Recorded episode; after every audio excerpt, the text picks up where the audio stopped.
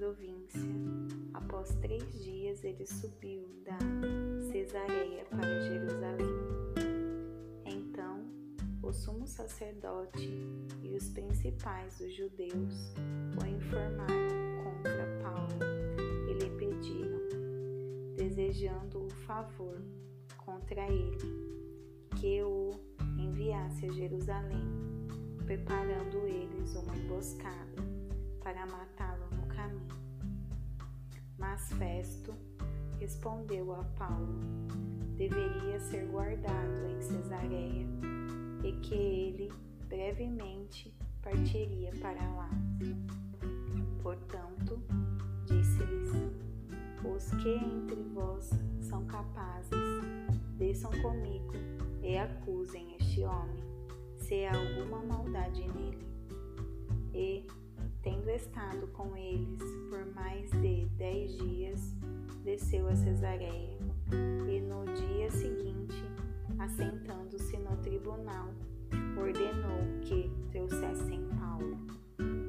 E, tendo ele vindo, rodearam os judeus que haviam descido de Jerusalém, trazendo muitas e graves acusações contra Paulo, as quais eles não podiam provar. Mas ele respondeu por si mesmo: Eu não ofendi coisa alguma contra a lei dos judeus.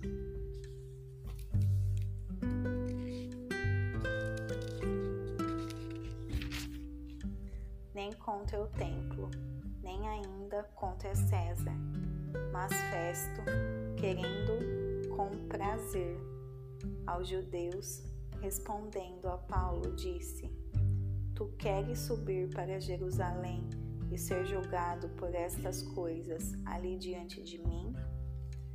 Então Paulo disse: Estou perante o tribunal de César, onde convém que eu seja julgado. Não fiz mal algum aos judeus, como tu muito bem sabes, porque se sou um ofensor ou cometi alguma coisa digna de morte, eu não me recuso morrer. Mas se há, se nada há das coisas que estes me acusam, nenhum homem pode me entregar a eles. Eu apelo para César. Então, Festo, tendo conferenciado com o concílio, respondeu: Tu apelastes para César? Para César irás. E após alguns dias, o rei Agripa e Berenice vieram a Cesareia para saudar Festo. E, sendo que permaneceram ali por muitos dias, Festo declarou o caso de Paulo ao rei, dizendo: Um certo homem foi deixado preso aqui por Félix, a respeito de quem, estando eu em Jerusalém, os principais dos sacerdotes e os anciãos dos judeus me informaram, pedindo julgamento contra ele. E eles, eu respondi que não é costume dos romanos entregar algum homem à morte, antes que o acusado tenha os seus acusadores face a face e tenha autorização para responder por si mesmo acerca do crime apresentado contra ele.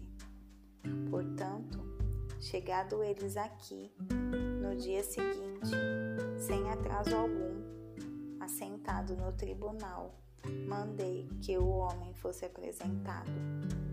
Contra ele, estando presente, presentes os acusadores, não trouxeram acusação alguma das coisas que eu suspeitava, mas tinham certas questões contra ele acerca de sua superstição e de um tal Jesus, que estava morto e que Paulo afirmava estar vivo.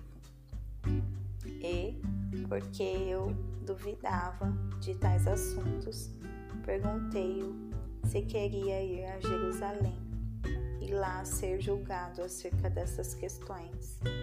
Mas, apelando Paulo para ser submetido à audiência de Augusto, mandei que o guardassem até que eu o César. Então, Agripa disse a Festo: Eu também gostaria de ouvir esse homem. E ele disse: Amanhã o ouvirás. E no dia seguinte, vindo Agripa e Berenice com grande pompa, e entrando na sala de audiência com os tribunos e os principais homens da cidade, por ordem de Festo, foi trazido Paulo. E Festo disse: Rei Agripa e todos os homens que estáis presentes conosco, aqui vedes um homem de quem toda a multidão dos judeus recorreu a mim, tanto em Jerusalém como também aqui, clamando que não convém que ele viva mais. Mas, achando eu que nada digno de morte fizera, e apelando ele mesmo para Augusto, eu determinei enviá-lo.